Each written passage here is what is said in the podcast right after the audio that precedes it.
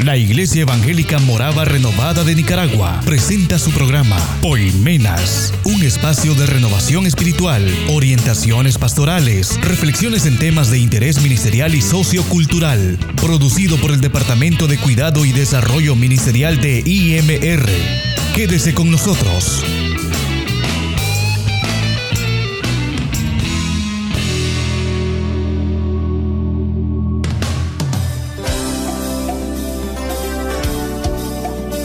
Es una bendición poder estar nuevamente con ustedes en una audición más de su programa Poimenas, producido por el Departamento de Cuidado y Desarrollo Ministerial de la Iglesia Evangélica Morada Renovada en Nicaragua y editado por el Departamento de Comunicaciones.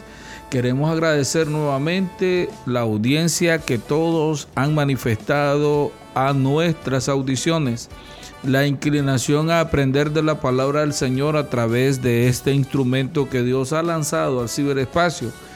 Y queremos agradecer el esfuerzo que hacen desde nuestra dirección a través de nuestra hermana Julia Ramírez de Goff, Julita Ramírez de Goff, que es nuestra directora general, hasta cada uno de los que intervienen en la edición de cada uno de estos programas. Les habla el hermano Abel Meléndez para tratar con ustedes un tema que es muy, muy, muy importante, puntual, pilar en nuestra doctrina, y es la doctrina del ser humano, del hombre.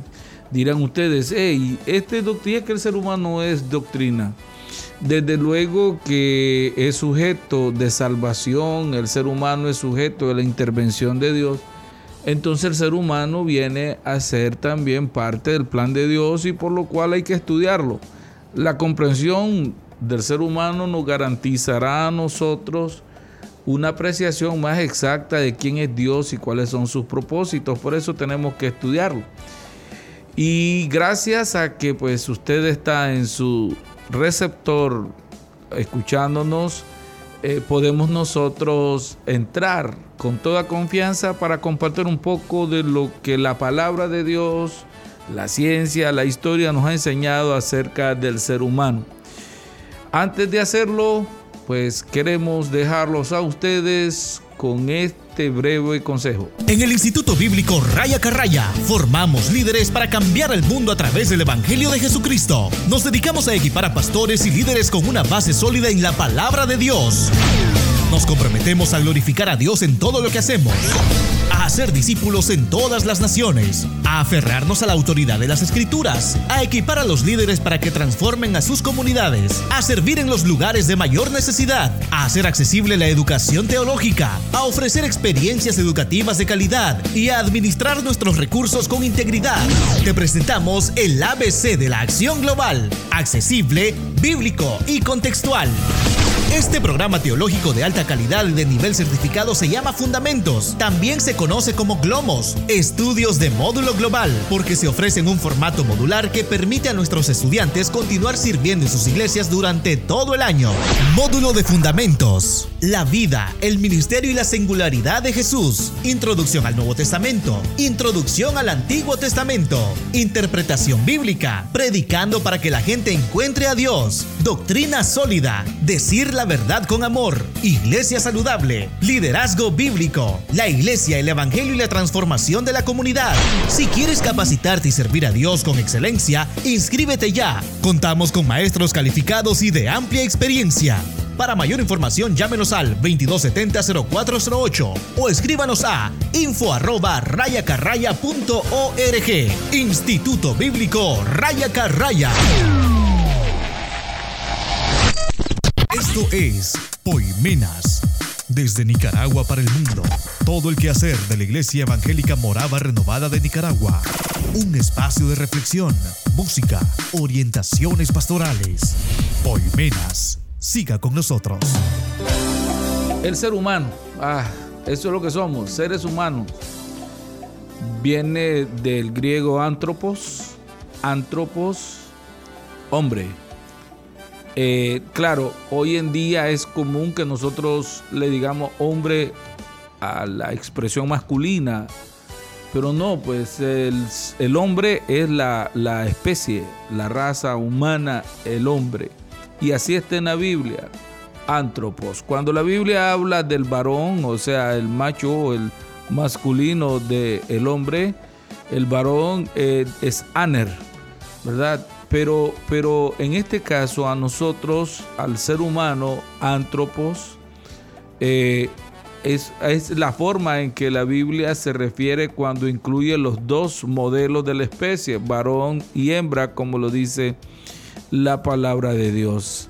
Desde siempre el ser humano se ha preguntado quién soy, de dónde vengo, a dónde voy, y desde los primeros años de la historia, el ser humano se ha hecho esa pregunta, ¿quién soy? Y le ha dado varias respuestas que se pueden transcribir en dos áreas. La evolucionista es una de las respuestas y la creacionista es la otra respuesta. A partir del siglo XVIII, XIX, esos siglos, el ser humano se ha venido asentando en que la ciencia eh, en su gran mayoría se incline hacia una postura evolucionista.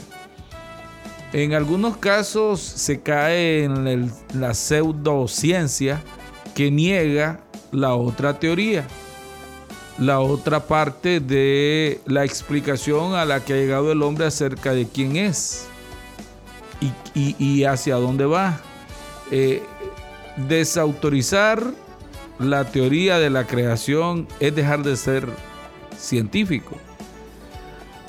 Los evolucionistas que pues particularmente se centran en, en el hecho de que somos producto precisamente de una evolución de millones de años, eh, tienen en Charles Darwin su principal eh, expresión, ¿verdad? Su principal expresión, él es el que publicó su libro El origen de las especies y lo basó pues en un estudio que realizó por diferentes lugares del mundo, entre ellos las Islas Galápagos, en África, y luego pues la antropología, que es la rama de la ciencia que estudia el ser humano, ha hecho toda una serie de teorías, y lo dijo bien claro, teorías teorías para darle una explicación a nuestro origen. Y pues la teoría evolucionista establece que el ser humano es producto de un proceso de evolución natural en el que pues los cambios graduales que va teniendo la Tierra o que se van gestando en la Tierra obliga a las especies que la habitan a evolucionar para responder a esas exigencias y sobrevivir ante esos cambios. O sea que evolucionar es sufrir transformaciones que permitan seguir viviendo, acoplarse al medio y mantenerse saludable. Aquellas especies que ante esos cambios graduales no lograron eh, eh, adaptarse y evolucionar y hacer cambios genéticos en su interior, esas especies se han ido extinguiendo. La teoría del origen del ser humano entonces, ah, este, mediante la evolución, establece que una especie le da origen a otra especie, la cual se va transformando a lo largo de millones de años. Ah, se tasa pues como el primer ser humano aparecido en la Tierra, el fósil de un ser llamado por los científicos Australopithecus, que lo tasan a, 4 millones de años. 4 millones de años. Eh, es lo que ellos establecen como nuestro antepasado. Pues. Y este prosperó en África, donde es hoy Chad, el Chad, Sudáfrica, eh, prosperó en las sabanas africanas en los tiempos de hace 4 millones de años, establecen ellos, ¿verdad? Donde había muchos árboles para comer. Él era eh, vegetariano, comía hojas, habían bastante. Y prosperó pues por más de un año, un millón y ochocientos mil años. Pero en cuanto eh, se fue dando la desertificación de la sabana africana. Poco a poco se fue transformando lo que antes eran grandes extensiones de árboles ante las faltas de lluvias por los movimientos de las plataformas continentales, se fue volviendo en desierto por la falta de agua. Este ser tuvo que bajar de los árboles y buscar cómo sobrevivir, eh, encontrando, tratando de encontrar otros eh, árboles donde comer y ah, en el camino vio la necesidad de moverse. Eh, al moverse despertó pues la voracidad de las especies carnívoras como leones, tigres y vio la necesidad de pararse en dos patas, ¿verdad? Y fue así la necesidad de pararse en dos patas para poder ver por encima del pasto la que con los miles de años de trabajo fue formando la columna vertebral del ser humano que, hoy hay, pues un proceso de millones de años parte de, ese, de esa especie, Australopithecus, se murió, dicen los científicos, ¿verdad? Se extinguió y otra parte pudo migrar, adaptarse, evolucionar de generación en generación, hasta poder mantenerse erguido en dos patas que le dieron origen a, nuestra columna vertical y la posibilidad de caminar, de ser bípedos, ¿verdad? Y comenzó además ante la falta de, hojas, eh, en su desesperación, eh, incorporó la necesidad de sobrevivir un nuevo alimento que fue la carne. La carne, lo que ejerció pues mayor influencia evolutiva. Eso es lo que ha dicho pues la, la ciencia. Luego pues de ese origen del Australopithecus, eh, vinieron otras, otras especies humanas, algunas de ellas eh, se han encontrado vestigios, otras no, pero, o sea, completos, algunas, ah, lo, lo que pasa es que a veces de los huesos de una mandíbula se establecen posibles seres humanos completos. Eso es lo que, lo que pasa con esta teoría. Y de especie en especie ha llegado hasta el Homo sapiens, que es el, el único homínido que sobrevive hoy. Todas las demás especies se extinguieron. La última, según la ciencia, fue el neandertal, que se extinguió hace más o menos unos 400 mil años que se propagó principalmente en Europa, en lo que es España, Portugal, habitó mucho el, neandertal. Y hoy el Homo sapiens, que es el ser humano actual, somos nosotros, se establece que aparecimos hace 400 mil años. Al respecto, todo esto es teoría. Todo esto son teorías. Todavía no se ha logrado establecer cómo pasó que una especie nunca puede dar origen a otra especie. Ese es el asunto. Hay mezclas de especies que se dan entre nosotros, entre no los seres humanos, sino los seres humanos lo hacen. Eh, los seres humanos han, logrado unir especies y eh, establecer entre ellas descendencia que a la vez es incapaz de reproducirse. Por ejemplo, el ser humano explota mucho el eh, producto de un burro con una yegua. El burro monta la yegua, la fecunda y como pertenecen a la misma familia, entonces puede parir la mula, la, la, la yegua, una mula o un macho. Pero al no tener los mismos cromosomas, ese ser, un, ese ser eh, eh, macho, o, mula es incapaz de reproducirse, es estéril, porque no tiene eh, los genes adecuados para su reproducción. Entonces, ¿cómo del Australopithecus pasamos a las demás especies? Todavía no han logrado explicar el cómo se da el paso de una especie a otra. Todavía no se ha explicado cómo apareció el Homo sapiens y convivió con el Neandertal, siendo dos especies homínidas eh, de la misma familia, pero eh, incapaces de reproducirse entre ellos. Algunos han llegado a decir que hubo cruces genéticos y que se han encontrado eh, seres humanos que tienen un porcentaje mínimo de eh, neandertales. todas esas son teorías.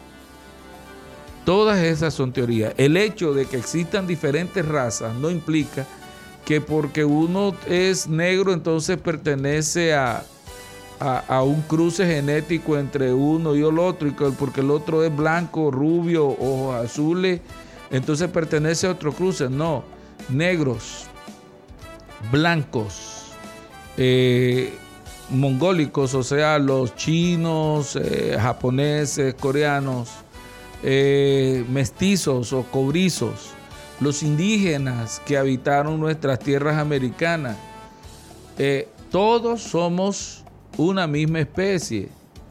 No tenemos entre nosotros diferencias genéticas.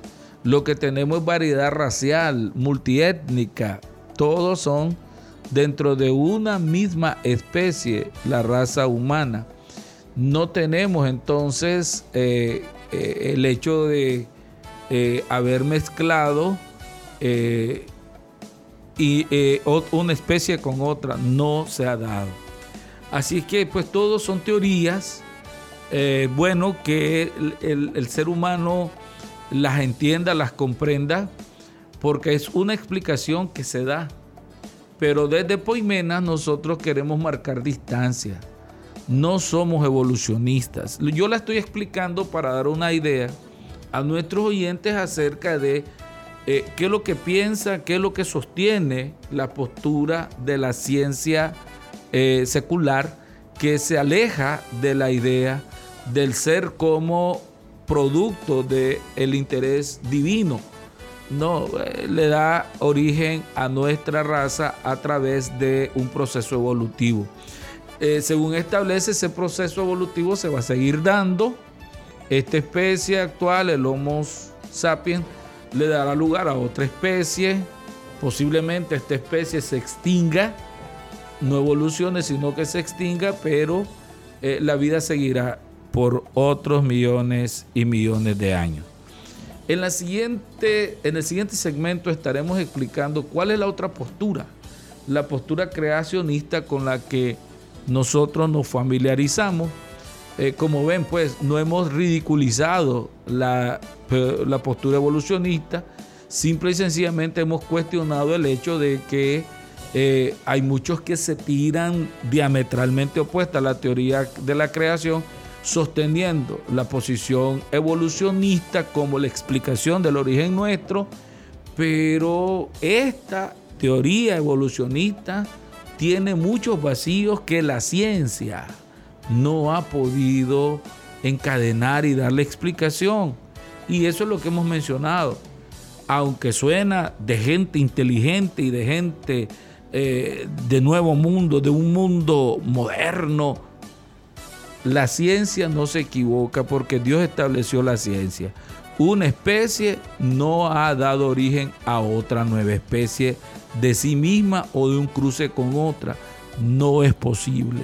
Y mientras no haya una explicación clara al respecto, seguirá siendo siempre una teoría que tiene como objetivo anular la creencia de que el ser humano es producto de la voluntad de Dios.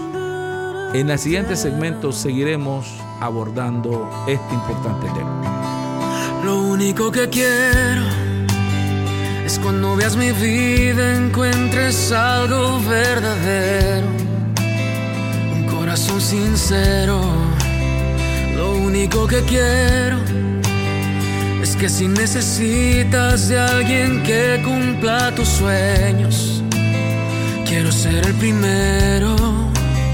Dios mío, yo quiero corresponder al amor que tú me das. Quiero amarte de verdad.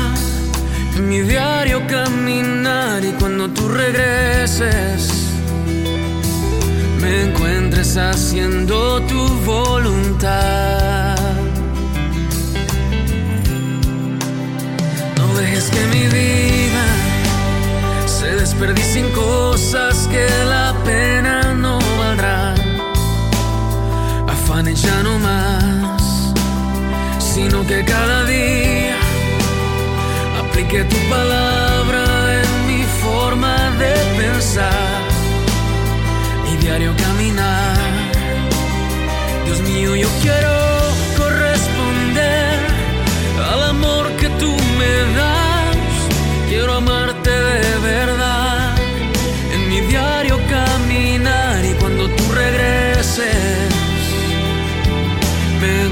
encuentres haciendo tu voluntad.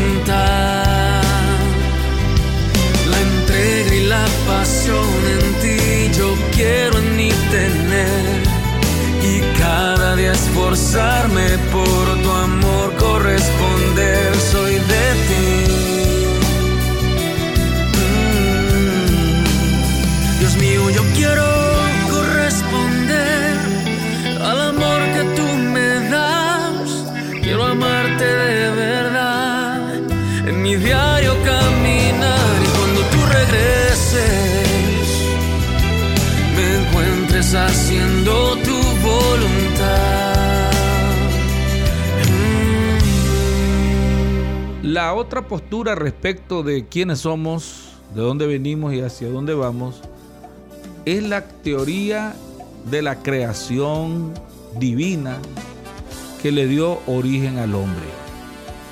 La Biblia, la palabra eterna de Dios enseña que el origen del ser humano es una creación especial de parte de ese ser supremo, eterno, inteligente y que está por encima del universo mismo. Yo me go- gozo en el Señor y le doy gloria al Eterno cuando escucho de boca de personas que hace 30, 40 años los conocí como aquellos que se burlaban de la creencia en un Dios, aquellos que decían que Dios era una... Estas personas decían, Dios es una ilusión, Dios es una creencia creada por el mismo hombre para darle una explicación a sus temores ante las expresiones de la naturaleza como las tormentas, los terremotos, los rayos. Eh, entonces el hombre creó a un Dios en su mente, pero ese Dios no es más que la manifestación de la ignorancia y miedo del ser humano ante lo que le rodea. Hoy esas personas que así me hablaban, hoy son personas que doblan sus rodillas delante de una presencia divina que cubre todo el universo. Personas altamente preparadas, personas muy estudiadas, que en el camino de su vida entendieron que el trueno no es Dios, el rayo no es Dios, y que quizás es cierto que el hombre sin Cristo, el hombre sin Dios, eh, convirtió en Dios a todos esos fenómenos de la naturaleza, pero han logrado encontrar al Dios que está por encima de todos esos fenómenos naturales y que es una realidad palpable y que aunque no lo veamos, Él le ha dado origen a la perfección, equilibrio eh, y movimiento de todo el universo. Ellos lo han visto en la sanidad de seres queridos, ellos lo han visto en la preservación de su vida, ellos lo han visto en la transformación de su vida. Y estas personas que antes creían en la evolución, hoy en día creen en la presencia de un ser inteligente, eterno, supremo. Aunque hay algunos que creen que es más fácil que uno que cree en Dios se convierta en ateo, yo he visto a miles, para serles exacto, a cientos, casi miles, pasar del ateísmo, tanto pragmático como filosófico, a la creencia en un Dios al ver su presencia cada día en pro de nosotros. El, creacionismo, que es el que sostenemos, lo basa en, la palabra eterna de Dios y también en las evidencias históricas científicas que demuestran que la creación o todo lo que vemos amerita la presencia de un ser arquitecto supremo con todo poder para que coloque las cosas exactamente donde están. En Génesis 1.27 nos dice que ese ser supremo creó al ser humano en Génesis 1.26 nos dice, hagamos, entonces dijo Dios, hagamos al hombre a nuestra imagen, conforme a nuestra semejanza, y señoré en los peces del mar y en las aves de los cielos, en las bestias, en toda la tierra y en todo animal que se arrastra sobre la tierra. Entonces el 27 dice, y creó Dios al hombre a su imagen a imagen de Dios lo creó, varón y hembra los creó. Cuando se dice creó Dios al hombre, habla de una especie. Y después explica que esa especie, esa especie tiene dos modelos, varón y hembra. Dios determinó la creación, así lo dice en el versículo 26. Él decidió crear al hombre y que fuera a imagen y semejanza de él y que ejerciera autoridad de Dios en el nombre de Él sobre el mundo, sobre la, creación. Y señoré, dice, ¿verdad? Y menciona todo lo que antes Dios había creado. O sea que la teoría creacionista explica con detalle nuestro origen y para qué fuimos creados. No somos creados producto pues de una casualidad evolutiva, sino producto de el propósito de un ser eterno y perfecto. Esta creación tuvo un propósito. El propósito es enseñorear. El propósito es fructificar. El propósito es ah, trabajar y enseñorearse y esto es conocido como el mandato cultural. Es el propósito por el cual Dios creó que el ser humano administrara la creación de Dios y viviera con ello bien. O sea que Dios primero creó el jardín, la cuna, el nicho habitable del ser humano y luego creó al ser humano para que lo administrara bien. Comenzó con la creación del varón de la especie y luego, para crear ese varón, Dios tomó de la, materia prima, ¿verdad? Para hacer la parte física, ¿verdad? La materia prima, que son las sustancias que habían en la tierra. Eso ya está en Génesis capítulo 2, versículo 7. Luego viene la creación de la mujer. Pero antes de crear a la mujer, la parte espiritual del hombre que tiene parte espiritual y hasta maestros de marxismo-leninismo han reconocido en el ser humano parte espiritual, la capacidad de pensar, que lo explican como eh, el producto pues, de sustancias cerebrales que el ser humano tiene, ¿verdad? Pero la capacidad de pensar, eh, a pesar de que es claro, obviamente, la circunscripción de materias siempre da lugar a algo que no tienen los animales y es un ser espiritual, un ser interior. Esa parte espiritual, la teoría creacionista explica que le fue dado al hombre a través de un acto especial de Dios que no lo tuvo con la naturaleza completa y es el soplo divino. Dios sopló y dice la Biblia en el capítulo 2 versículo 7 de Génesis, el hombre fue alma viviente.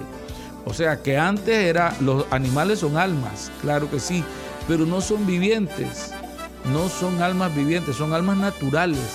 El ser humano sí es alma viviente por cuanto tiene la capacidad de entender que nació, entender que va a morir, entender que mientras él vive tiene que procurar estar a salvo y trabajar bien lo que Dios le ha dado. Tiene capacidad, y eso lo vamos a ver más adelante, de discernir entre lo que va a ser bueno y lo que va a ser malo. Luego viene la creación de la mujer en el capítulo 2, versículo 18, que también lo dice en el capítulo 2, versículos 20 al 25. Este origen de la mujer se da por un sentimiento de soledad que tiene el ser humano, el hombre, y vio Dios que el hombre estaba solo, ¿verdad?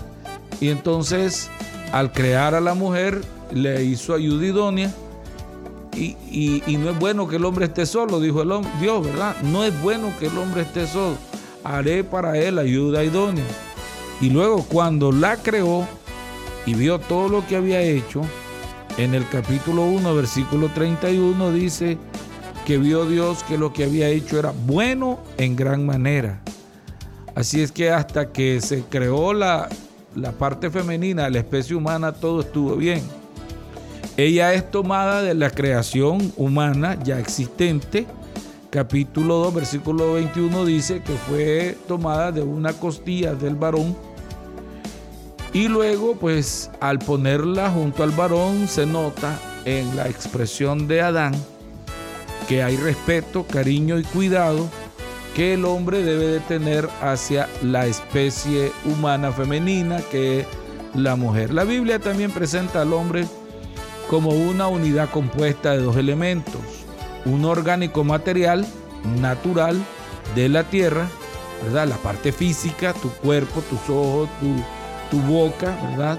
Tus dedos, la parte física y la otra parte, la parte espiritual, que tiene procedencia divina. Capítulo 2, versículo 7 de Génesis. Entonces Jehová Dios formó al hombre del polvo de la tierra. Ahí está la parte este, física. Y sopló en su nariz aliento de vida. Y fue el hombre un ser viviente. Ahí está la parte espiritual claramente establecida que el ser humano tiene. Y si por si fuera poco lo reafirma en el capítulo 3, versículo 19 de Génesis, donde nos enseña la palabra de Dios con el sudor de tu rostro comerás el pan hasta que vuelvas a la tierra, porque de ella fuiste tomado. Polvo eres, ahí está la parte física, y al polvo volverás. Ahí está claramente establecida la parte física del ser humano, fue tomado de la tierra, volverá a la tierra, pero la parte espiritual la hizo Dios al soplar aliento de vida en él. Y a lo largo de la, de, la explicación bíblica aparecen estos dos elementos, los cuales queremos dejarlo bien claro y por eso lo vamos a explicar detalladamente en nuestra siguiente audición. Les animamos a seguir entonces en fiel sintonía con Poimenas y nuestras próximas audiciones en las que estaremos haciendo una explicación detallada de la diferencia en el ser humano de su parte espiritual con su parte física. Que Dios los bendiga. Así en sintonía con nosotros. Poimenas es producido por el Departamento de Cuidado y Desarrollo Ministerial de IMR, auspiciado por los pastores Carlos y Julita Goff. Escríbanos a info Nos escuchamos en una nueva audición.